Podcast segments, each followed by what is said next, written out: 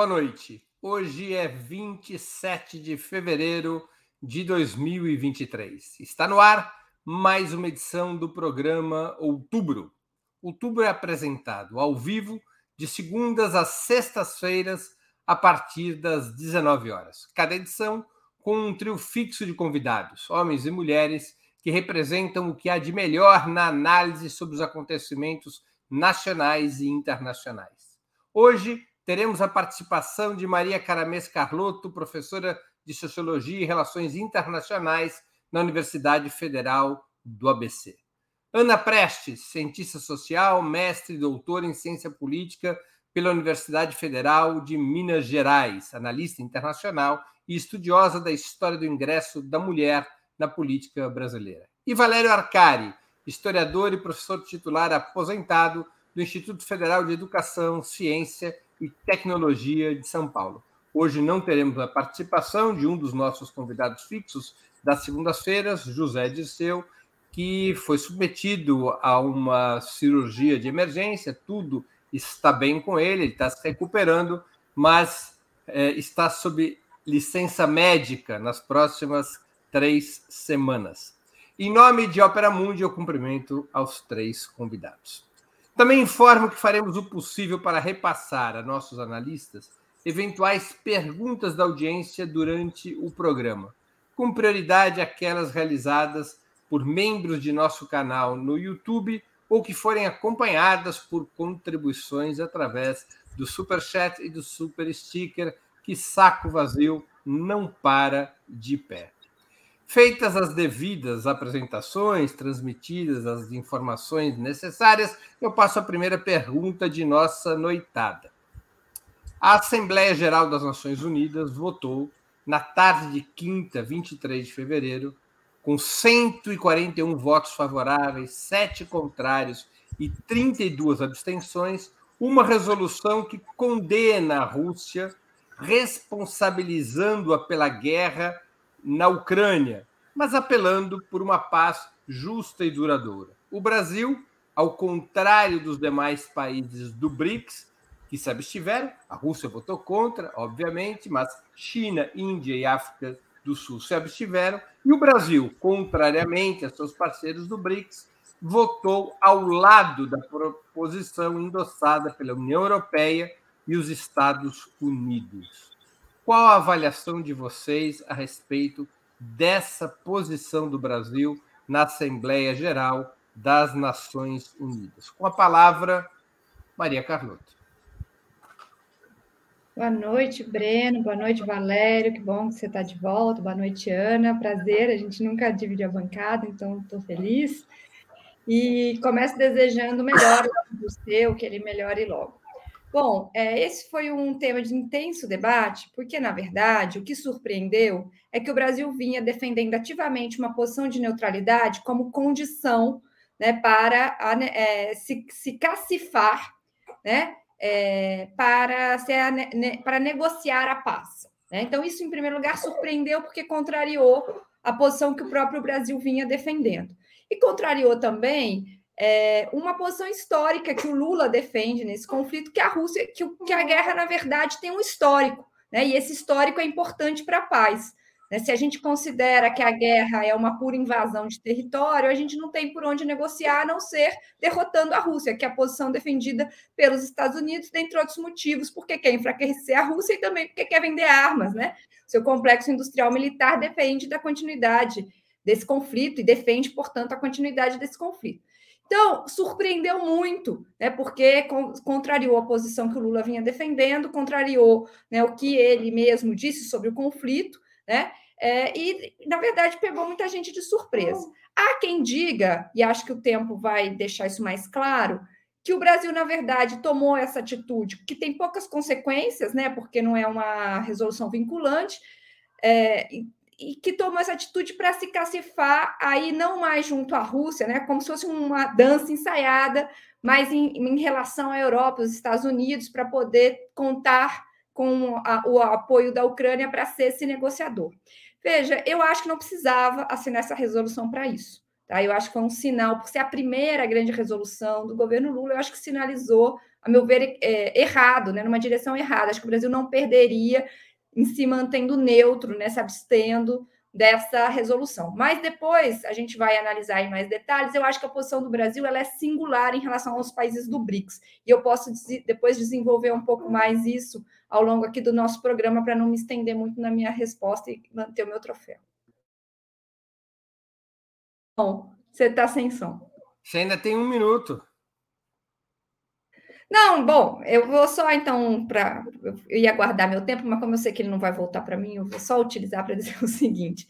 Eu acho, então, que a gente precisa analisar com mais calma os passos né, que a diplomacia brasileira vai tomar daqui para frente, mas o que eu diria, e eu quero desenvolver depois isso melhor, se a gente seguir discutindo esse tema, é que o Brasil, do ponto de vista dos seus interesses externos, ele está muito próximo dos BRICS. Né? Ou seja, o Brasil quer um mundo que supere a unipolaridade né? e que dê uma solução multipolar para a queda de hegemonia norte-americana, para o declínio relativo do poder americano.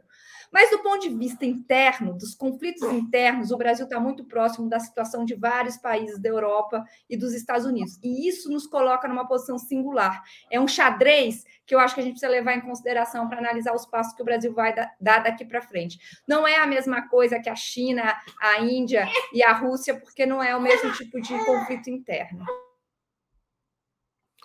Com a palavra, Valério Arcari, que voltou de férias, é a estreia, a reestreia do Valério aqui em nosso programa. Primeira vez em 2023 ele está queimado de sol. É uma beleza. A vida, a vida sorriu para o Valério nesse início de ano. Valério Arcari com a palavra. Está sem som. Continua sem som, Valério. Liguei. Perfeito. Bom, boa noite a todos. Eh, boa noite, Maria Carlotto. Bem-vinda, Ana. É, é, é, verdade, Breno. Três semanas de férias num céu azul límpido em, em Lisboa. Então, depois de anos sem férias, foi um momento revigorante. Mas é uma satisfação estar com, com vocês aqui de novo. Indo diretamente ao tema, eu estou entre os que pensam que o Brasil renunciou à posição da neutralidade ao votar, como disse Maria Carlotto na resolução aprovada na Assembleia da ONU, e ao renunciar à neutralidade sacrificou, veremos, talvez é, de forma irreversível, a possibilidade de ocupar um papel progressivo na mediação de um cessar-fogo e a construção de uma saída negociada. Infelizmente, um ano depois do início da guerra da Ucrânia, é, a tragédia humanitária, a catástrofe é, que atinge a Ucrânia, está longe de ter um desenlace militar. Não há uma saída militar, seja o triunfo da Rússia, seja o triunfo da Ucrânia no horizonte. A guerra continua indefinida. E a diplomacia brasileira cedeu à pressão dos Estados Unidos, creio que é evidente, da, da OTAN, e abraçou um alinhamento que é indesculpável, porque ao responsabilizar a Rússia pela guerra, é, desconhece que eh, nesta guerra a OTAN tem uma participação direta, ou seja, a ausência de tropas de infantaria eh, no território ucraniano não diminui eh, o papel decisivo da OTAN, que arma com financiamento norte-americano, sobretudo, mas também europeu, as tropas do governo de Zelensky. Nas guerras modernas, a superioridade militar de equipamentos de última geração, ultra sofisticados, é a confirmação é, indisfarçável é, do alinhamento do, do governo norte-americano e da participação da OTAN na guerra. É, e nestas condições,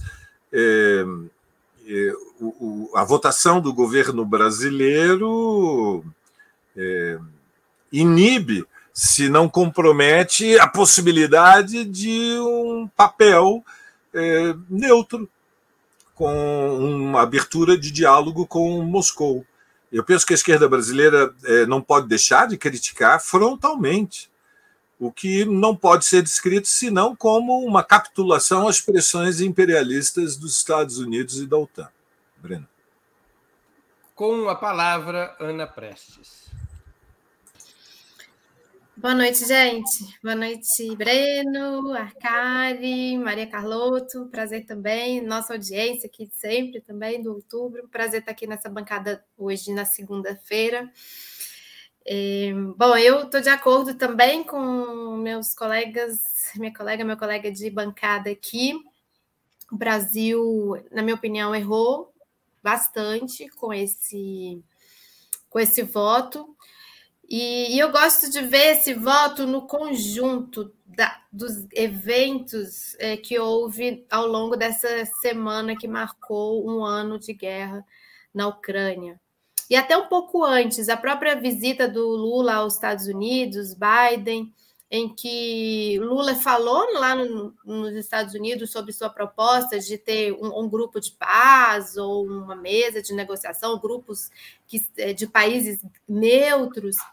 É, isso não entrou na resolução conjunta, mas entrou o que os americanos pediram, né? Ali a gente já ficou naquele desconforto, né? Que os americanos pediram para entrar lá na resolução conjunta, um pouco a opinião deles é, sobre é, a Ucrânia sobre a questão da Ucrânia e, e, da Rússia, óbvio que de uma forma é, um pouco mediada, mas poderia ter colocado ali também a proposta do que o Brasil está se propondo. E, e como a resolução, no dia 24, na sexta-feira, ela fecha uma semana que começou na sexta-feira anterior, no dia 17, com a conferência de Munique, na minha avaliação, ficou muito demonstrado como o Brasil foi suscetível a uma série de pressões. Porque a conferência de Munique, ela foi inteira, sexta, sábado e domingo, batendo na neutralidade. Quem está neutro está com, tá com a Rússia, quem está neutro é tá contra a Ucrânia, está pela matança na Ucrânia, assim, de uma forma muito forte. A única voz dissonante ali na conferência de Munique foi realmente do ministro dos Negócios Estrangeiros da China, né, o Wang Yi. E aí vem uma sucessão de eventos ao longo da semana, a ida do Biden a Kiev, é, todos aqueles eventos que vão culminando as falas do, do secretário-geral da OTAN, dos europeus, que vai culminando para a construção dessa resolução, que, na minha opinião, demonstrou um Brasil muito suscetível a pressões da Europa, especialmente da Europa, mas também dos Estados Unidos, é, e há aí uma tese de que isso foi uma estratégia, de que, eh, na verdade, foi combinado. Tem gente falando que foi combinado com os russos, com os chineses, sabe? Eu queria ver realmente isso, eu não consigo ver isso. Então, a minha opinião é bastante crítica com relação a esse voto. Muito bem. Vamos, então, à próxima pergunta da nossa noitada. O argumento de Mauro Vieira, chanceler brasileiro, para justificar adesão à resolução anti-Rússia foi a inclusão do apelo a uma paz justa e duradoura, mesmo que a resolução condenasse unilateralmente Moscou pela situação de guerra. Em entrevista à CNN Brasil na sexta-feira, Mauro Vieira disse que a resolução incorporava a proposta brasileira de um apelo pela paz e de um apelo pelo cessar-fogo entre os dois contricantes da guerra da Ucrânia. Vocês avaliam que há efetivamente disposição dos principais patrocinadores da resolução, os Estados Unidos e demais integrantes da OTAN, em buscar uma saída pacífica?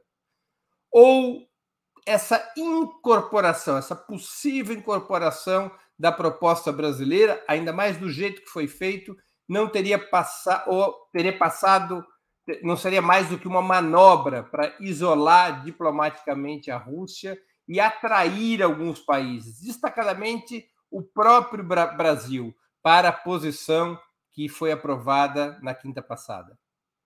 Com a palavra, Valéria Arcari. Sem som, Valério.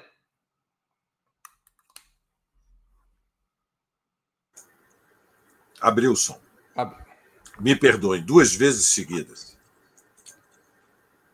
São as férias. É a distração. É, olha, eu, eu estou convencido que que os Estados Unidos têm interesse em manter, por enquanto, indefinidamente a situação da guerra na Ucrânia. É, eu estou entre aqueles, é, Breno, que pensam que é um grave erro é, que cometem diferentes setores da esquerda, que apoiam ou uma vitória militar do governo ucraniano ou uma vitória militar do governo russo. Eu estou entre os que pensam que, neste momento, infelizmente, a continuidade da guerra transforma a Ucrânia eh, numa nação eh, destruída, provavelmente pelo intervalo de uma geração.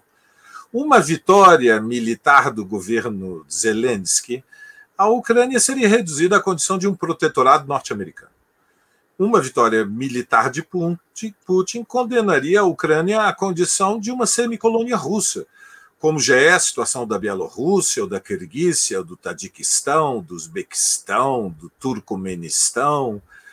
Ou seja, nós estamos diante de um conflito eh, de natureza interimperialista, que não tem uma solução militar no horizonte, e que será prolongado por um período indefinido, porque eh, o Washington eh, vai manter e pode, inclusive, aumentar o apoio militar a Zelensky.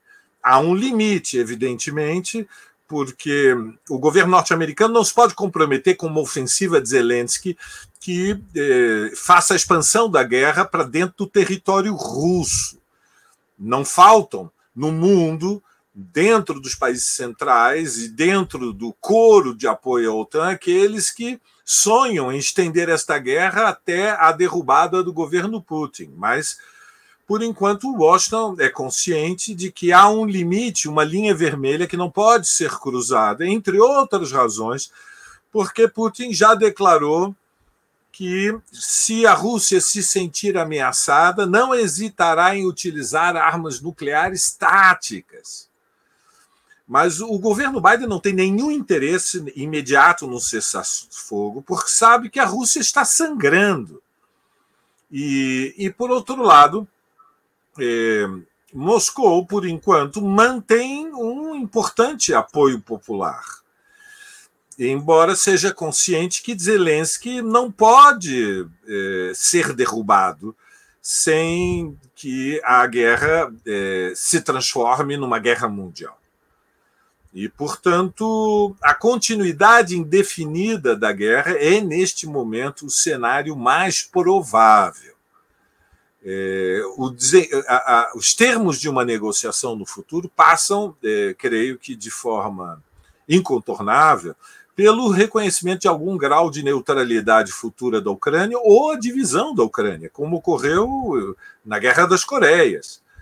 Ou seja, eh, não haverá nenhuma solução sem custos fortes, poderosos, sem concessões mútuas, e, portanto, do ponto de vista da preservação da paz mundial, é mais interessante uma derrota parcial, tanto de Kiev quanto de Moscou, quanto a vitória militar de um dos dois lados, que tenderia a precipitar, eh, acelerar um conflito de proporções mundiais. Porque, no fundo, o que está por trás deste, deste, desta guerra é que nós não sabemos se o, atual sistema internacional de Estados, nesta etapa da decadência histórica do capitalismo, pode ou não absorver aquilo que Maria Carlotto, com razão, eh, definiu como uma solução de multipolaridade, ou seja, seria a integração de alguma maneira de Moscou e Pequim ao centro do sistema internacional de Estados. Isso na história eh, nunca aconteceu sem guerra. Lembremos que no século XVII, a disputa entre Londres e Amsterdã levou a quatro guerras entre a Inglaterra e a Holanda. A disputa entre Londres e Paris levou a quatro guerras entre a Inglaterra e a França, só encerrada essa disputa com Waterloo e o Tratado de Viena de 1815 e a emergência de imperialismos subalternos como o alemão e o italiano no final do século XIX precipitou a Primeira Guerra Mundial e, a, e, e, e, os tratados de Versalhes foram a antessala da Segunda Guerra Mundial. Ou seja, até hoje, a reorganização do núcleo central de poder do sistema internacional de Estados ao longo dos cinco séculos nunca foi feita através de transição pacífica. Evidentemente, a nossa inspiração marxista não leva a que nós pensamos que haja senão leis tendenciais, ou seja, por não ter acontecido, não quer dizer que não possa acontecer diante do que seria uma hecatombe irreversível de uma terceira guerra mundial e ameaça de destruição da vida civilizada. Mas, em última análise, eh, vivemos tempos muito perigosos. Breno. Com a palavra, Ana Prestes. Breno, vou retomar sua pergunta. É, ela é no sentido de que o Mauro Vieira justificou o voto do Brasil com a inserção de trechos no texto formulados pelo Brasil, né? Seria isso? Ele chegou a falar e isso. E a pergunta é se essa inserção representa efetivamente alguma inflexão dos Estados Unidos da OTAN no sentido de uma negociação de paz ou puramente uma manobra para atrair o voto de alguns países, em especial do próprio Brasil, e isolar diplomaticamente a Rússia. Sim, eu acho que a minha interpretação, a sua pergunta, já é tudo uma resposta para a pergunta. É, é, é, óbvio que não, né? Que é óbvio que essa, essa resolução ela não é um apontamento para paz, ela não é um apontamento para negociação, ela é um documento atestando que só existe guerra porque a Rússia quer a guerra, se, se a Rússia tirar as tropas, acaba a guerra. É uma coisa assim. É, a resolução ela é nesses termos, mesmo quando eles colocam é, fim das hostilidades, né? nem é cessar-fogo, mas fim das hostilidades, eles colocam depois de uma ação russa de retirada de tropas, de uma unilateralidade. Na minha opinião, essa resolução ela é a legitimação ou a validação de uma tese da exclusividade russa do, no, na, na, promoção do conflito e na sua manutenção. Então, eu realmente, é, quando a gente começou a perceber como estava sendo construída essa resolução, a gente ainda falou disso, né? Falou de armadilhas. Lá vem uma armadilha, porque estão passando é, mel aí, hum, sabem, alguns diplomatas, de que eles vão ajudar a construir uma resolução pela paz mundial, fim da ameaça nuclear, quando na verdade é tem até essa cara, essa faceta ou essa máscara, mas no fundo é o reforço de uma tese de que uh, a exclusividade russa na promoção do conflito e na sua manutenção, e de que, e depois servindo, inclusive, para um discurso bélico, né, belicista da OTAN, de que é, a Rússia só vai sentar para negociar se houver é, equiparação no terreno militar, e por isso justificando a continuidade da, do envio de armas, de recursos para a Ucrânia se armar ou seja, um compromisso com a guerra. Essa resolução é um compromisso com a guerra, e isso que é o mais chocante da, da gente ver ali o voto é, do Brasil e de outros também é, latino-americanos. E eu gosto de lembrar também que essa, essa guerra ela nasce é, se fala ali tanto em paz duradoura ou até negociação, abertura de negociação, essa guerra ela nasce justamente do fracasso de uma negociação, de um acordo, dos acordos de Minsk I, Minsk II.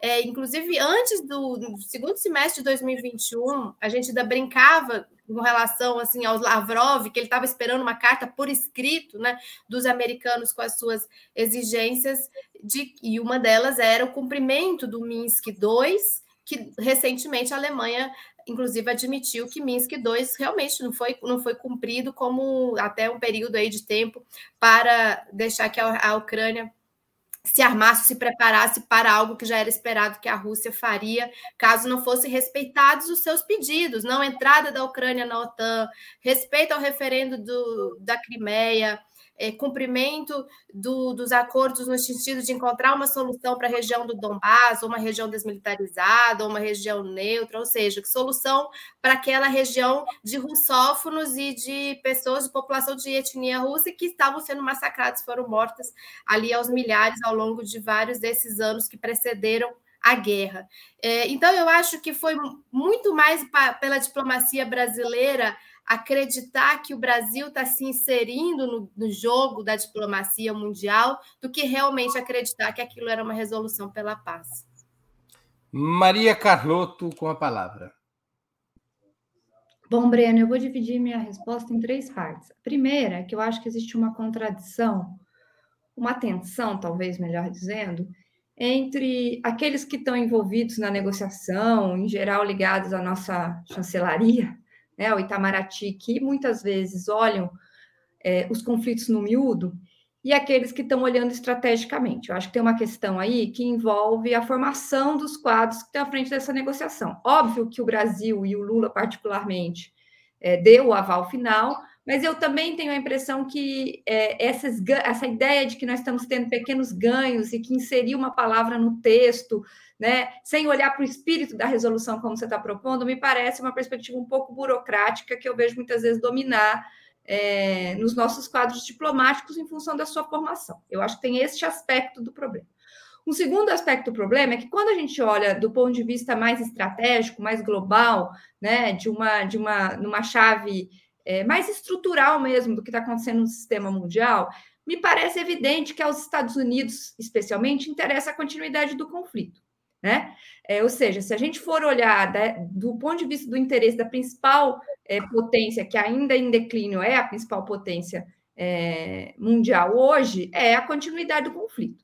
Né? Agora, então, essa é a segunda parte da minha resposta. E acho que esse é o espírito da resolução, como já disse Valério e como já disse Ana. Agora, eu queria só chamar atenção para o fato de que existem contradições nesse processo, que é a última parte da minha resposta.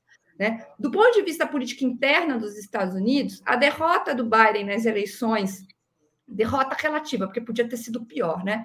Mas o fato dos republicanos terem tomado controle do Congresso dificulta muito os planos de um apoio mais robusto à guerra na Ucrânia. Esse é um aspecto ligado aos Estados Unidos. Do ponto de vista da Europa, né, é óbvio que eles estão totalmente submetidos aos Estados Unidos, né, num, num nível é, que até surpreende né? Porque é muita submissão, né? Militar, ideológica.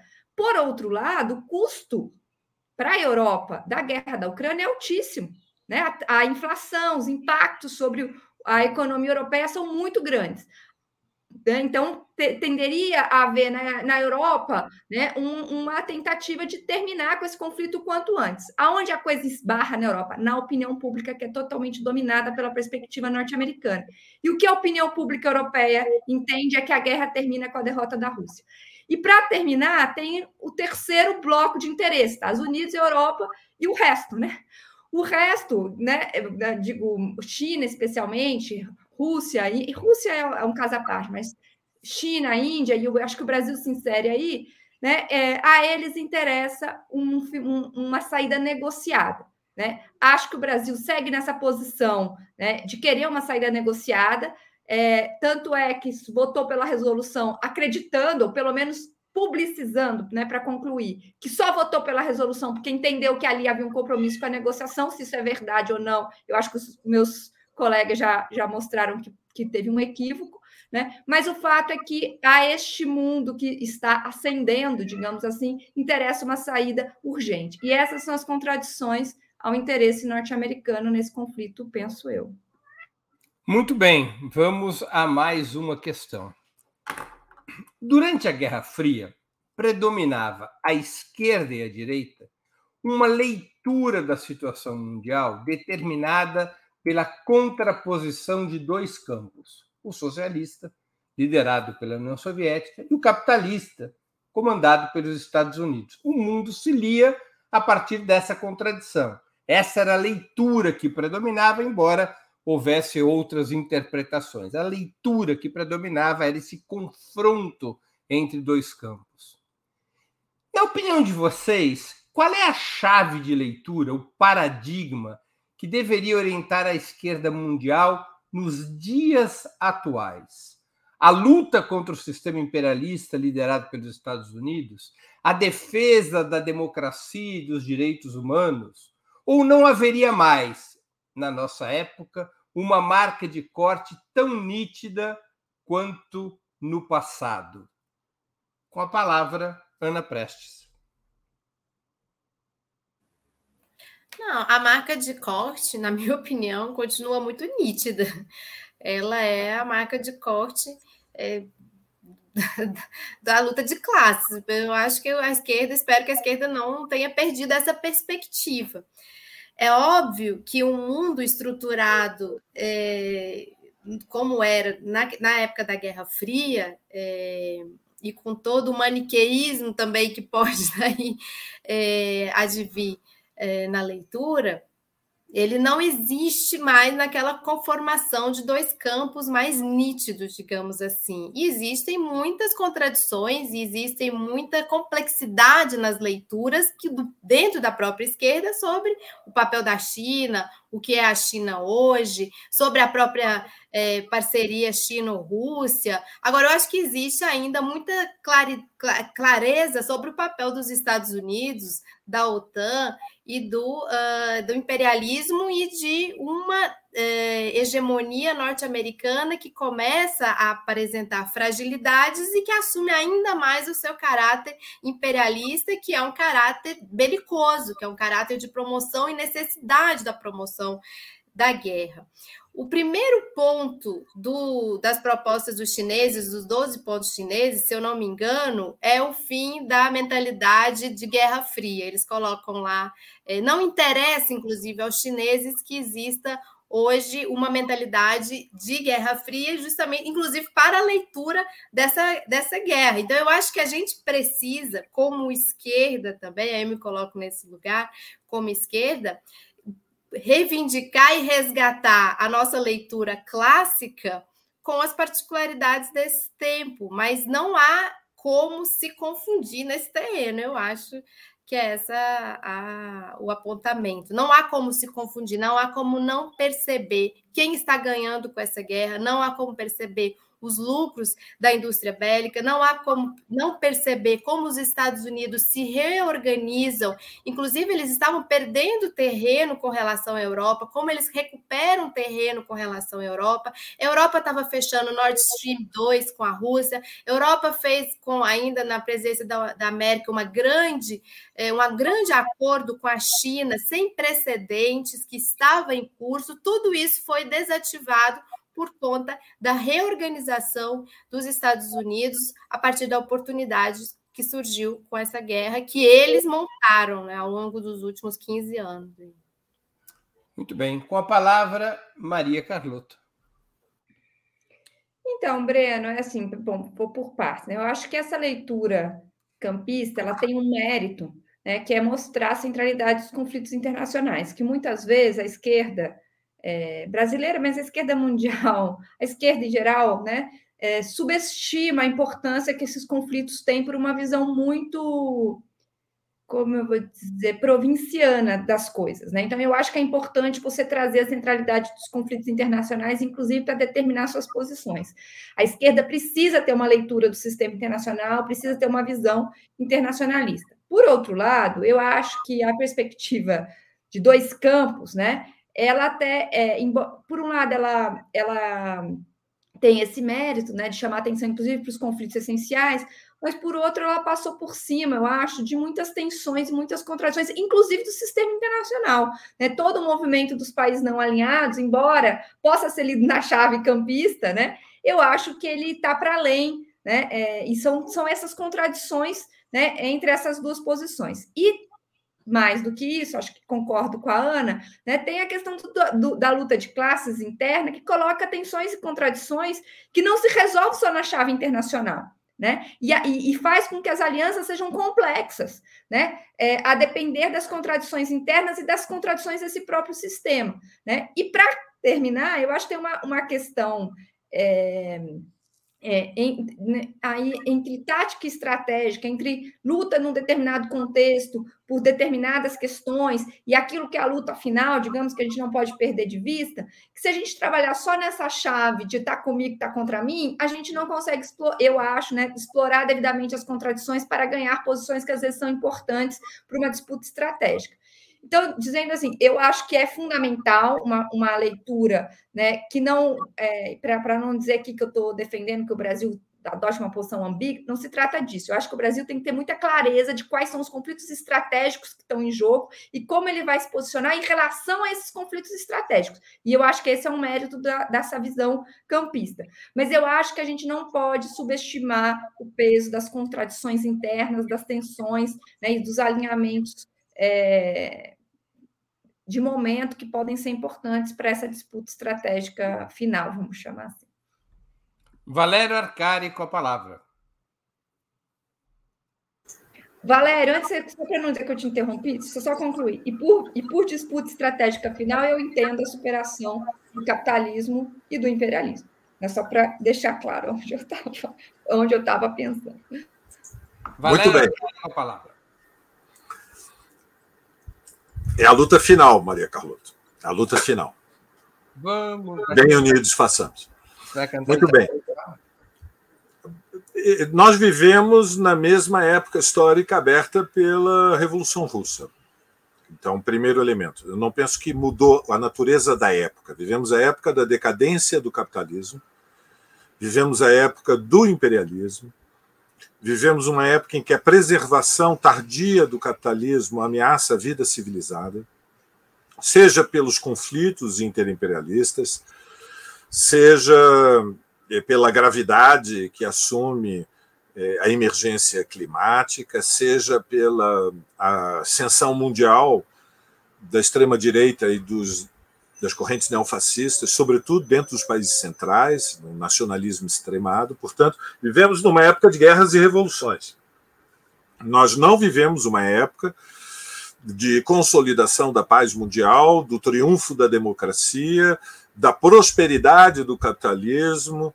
Ao contrário, vivemos uma época em que todas as conquistas da geração anterior à nossa, ou pelo menos a minha, é a do Brendo, que somos um pouco mais veteranos dentre os que estamos nesta mesa, que são as conquistas do pós-guerra, estão todas sendo ameaçadas dentro dos Estados Unidos, na Inglaterra, na França, na Alemanha, dos países escandinavos.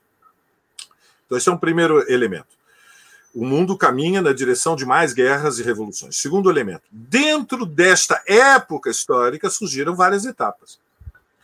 E nós estamos no que podemos chamar uma quarta etapa. Né? A primeira etapa é aberta pela Revolução Russa, mas a derrota da Revolução Alemã deixa o Estado Soviético totalmente isolado. Temos uma segunda etapa, que é a etapa da ascensão do nazifascismo, que culmina na Segunda Guerra Mundial. Temos uma terceira etapa, que é o período em que, é, fundamentalmente, é, se dá o conflito, que ficou denominado como uma Guerra Fria, e estamos numa quarta etapa. A diferença da quarta etapa com a terceira é que não existem mais grandes estados pós-capitalistas que surgiram de revoluções sociais e iniciaram, embora tenha sido interrompida, uma dinâmica de transição ao capitalismo, ao socialismo.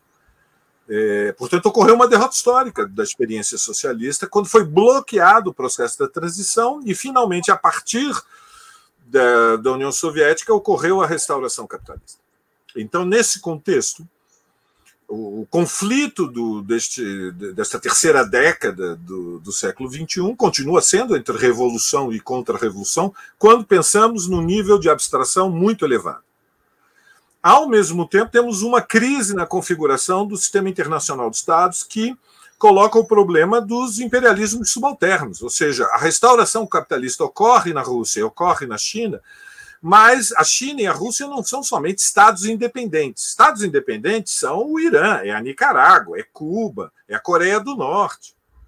A Rússia tem o segundo arsenal nuclear do planeta. A China é a segunda e caminha para igualar-se, nivelar-se ao primeiro, ao, digamos, ao estatuto de primeira economia do mundo. E, portanto, a questão de fundo é que, até o momento, é, não só Washington e o seu os seus associados na, na União Europeia e, e, e o Japão não sinalizaram disposição de aceitar a integração da Rússia e da China dentro do núcleo dirigente do sistema internacional, como, ao contrário, tudo sinaliza, e fundamentalmente a partir da intervenção da OTAN na Ucrânia, que se preparam para uma guerra mundial, que hoje tem como endereço é, a vulnerabilização da Rússia, mas tem como direção estratégica o confronto com a China. Neste contexto, eu penso que o papel da esquerda marxista, de um internacionalismo para o século XX,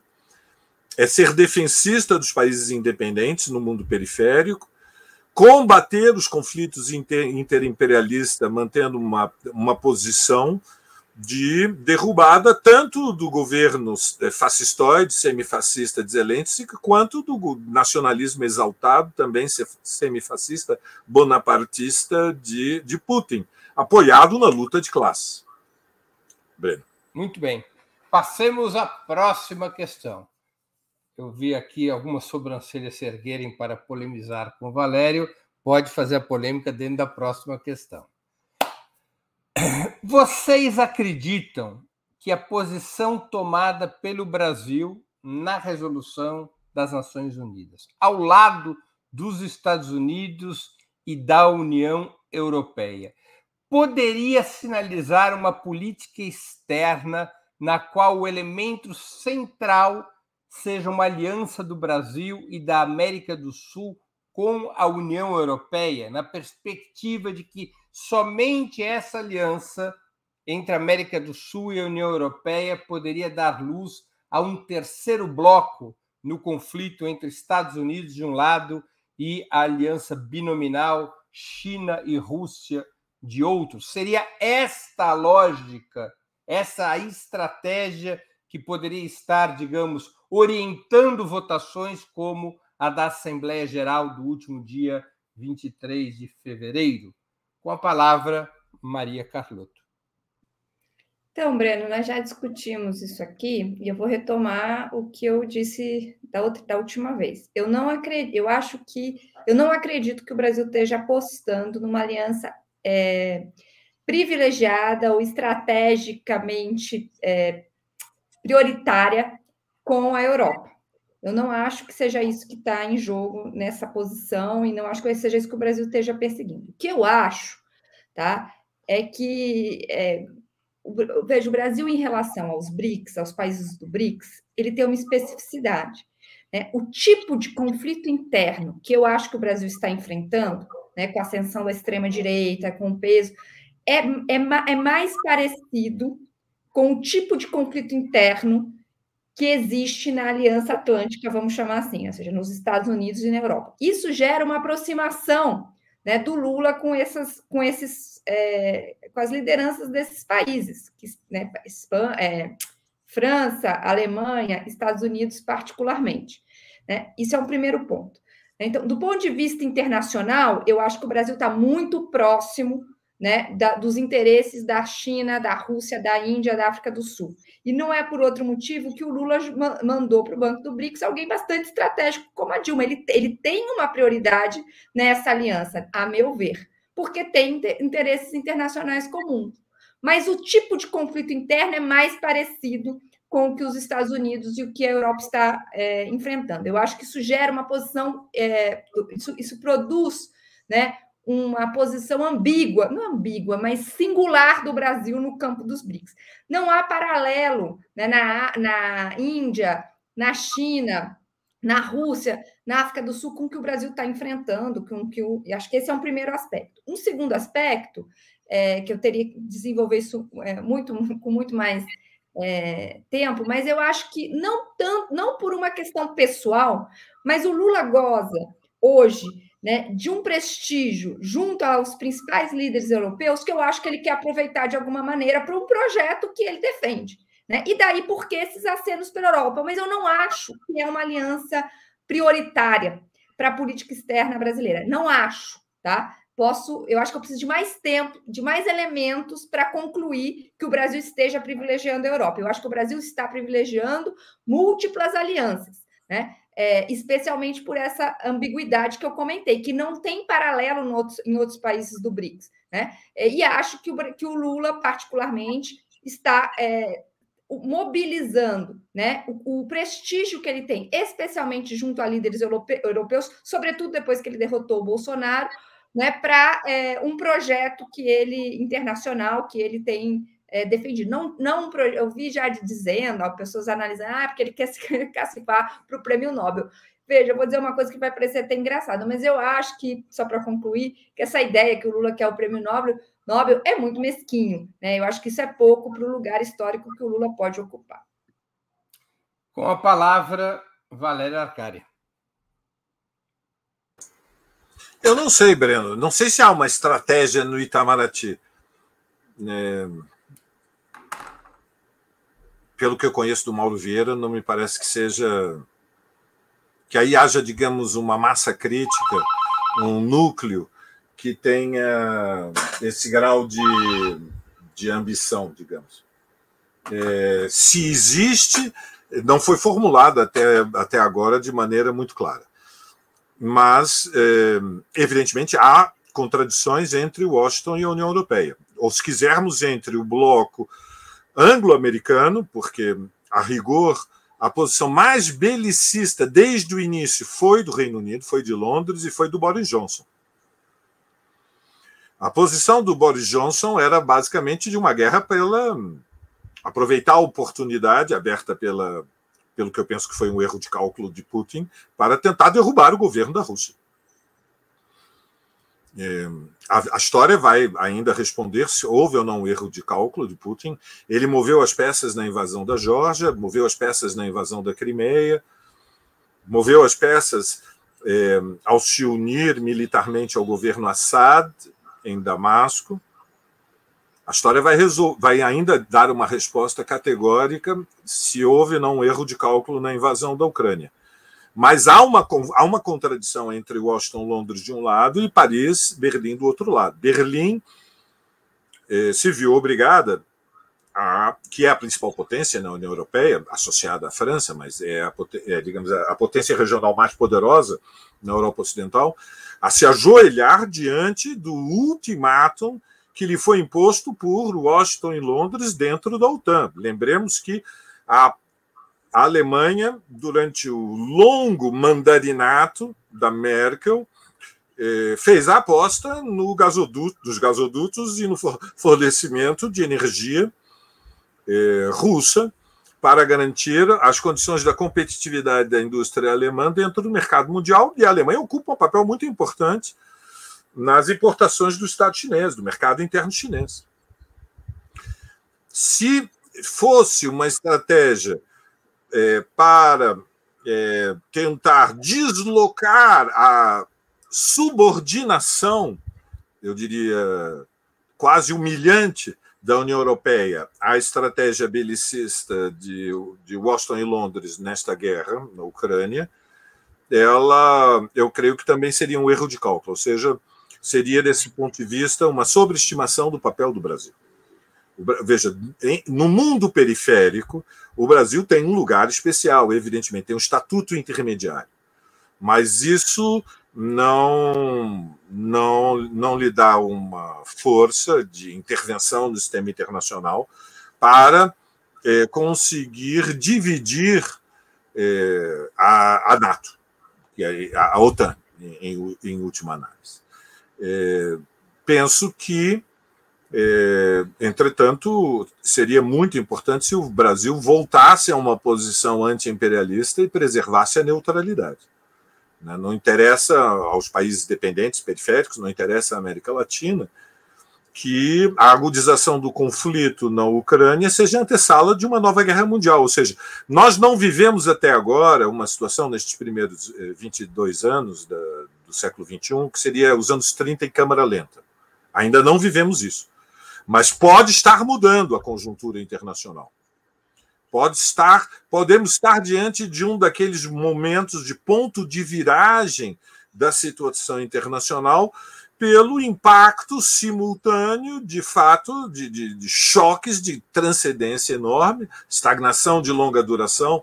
o crescimento muito lento das economias capitalistas é, centrais, é, precipitação de eventos extremos de cada vez maior gravidade pela lentidão da transição energética e crescimento de um movimento neofascista de massas com capilaridade social em boa parte dos países da América do Sul e da Europa Ocidental. Portanto, aguardemos para tirar mais conclusões, eh, mas a resposta seria não. Não vejo uma estratégia internacional orientada por um alinhamento do Brasil com, com a União Europeia por enquanto.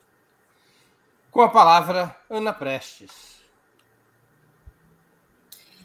Eu vejo a orientação da política externa desse governo é, ainda de acordo com o que estava no, no, no, projeto, no plano que foi defendido na campanha, inclusive de foco na América do Sul, na integração sul-americana. Então, eu ainda é, vejo isso é, vejo uma disposição do presidente Lula em resolver a questão do Mercosul, né, essa ação que ele teve aí para não deixar desmanchar o Mercosul com a iniciativa do Uruguai de querer já negociar direto com a China, deu uma puxada ali no Lacaipu, não, peraí, vamos voltar aqui, vamos negociar juntos.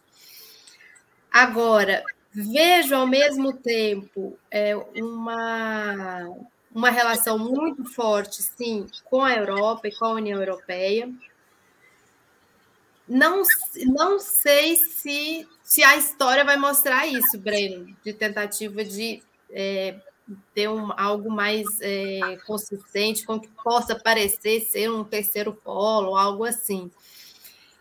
Mas a minha observação é o seguinte: pela pauta que o Brasil escolheu também, ou talvez que a história da humanidade impôs ao Brasil, ou impõe a esse momento, dessa questão da emergência climática, do meio ambiente, há aqui um casamento assim é, muito forte. É quem pode e tem colocado recursos, né? Então, toda essa coisa girando em volta do Fundo Amazônia, é, todos esses países europeus, ah, ainda bem que o Bolsonaro acabou Bolsonaro, agora temos o Brasil para salvar o mundo.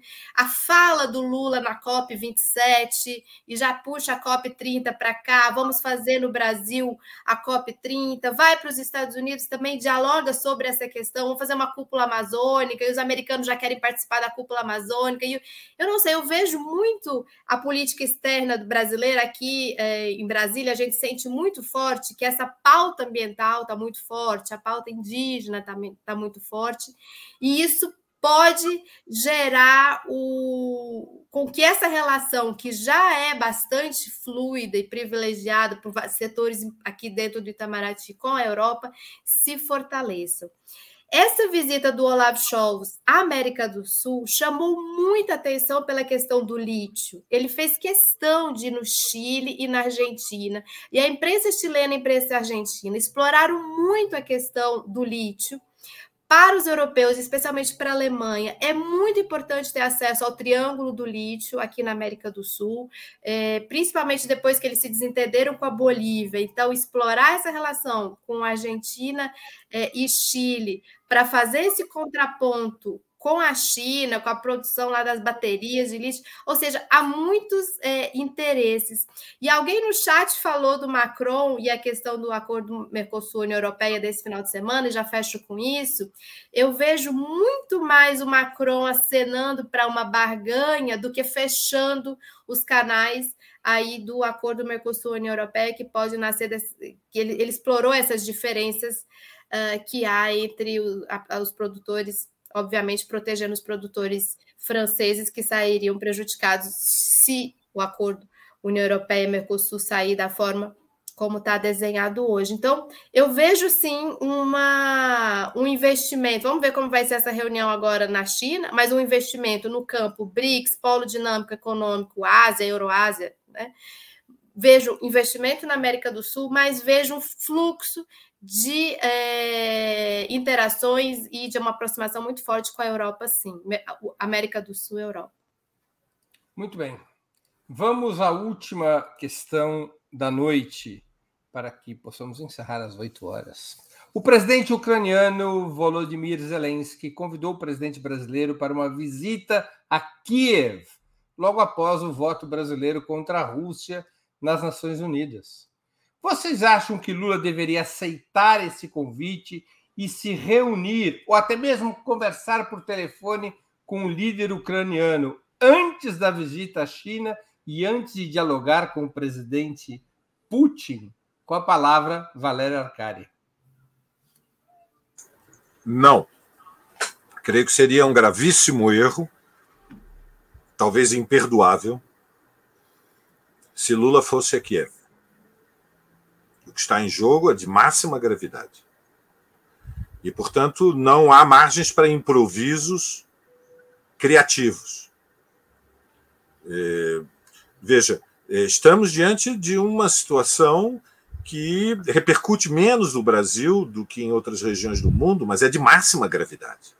Nós não sabemos quantas dezenas ou até centenas de milhares de pessoas já morreram na guerra da Ucrânia. Evidentemente, toda a guerra é em si uma tragédia humanitária e nos comove, é, mas me parece evidente que é, o voto do Brasil na Assembleia Geral, responsabilizando a Rússia pela guerra, foi um erro grave grave. Num conflito interimperialista, o Brasil e a América Latina não deve ter alinhamento com nenhum dos dois blocos. Ao contrário, neste momento, interessa ao Brasil ser um protagonista da luta pelo cessar-fogo e pela construção de uma solução de paz que impeça que as tendências que querem o transcrescimento da guerra da Ucrânia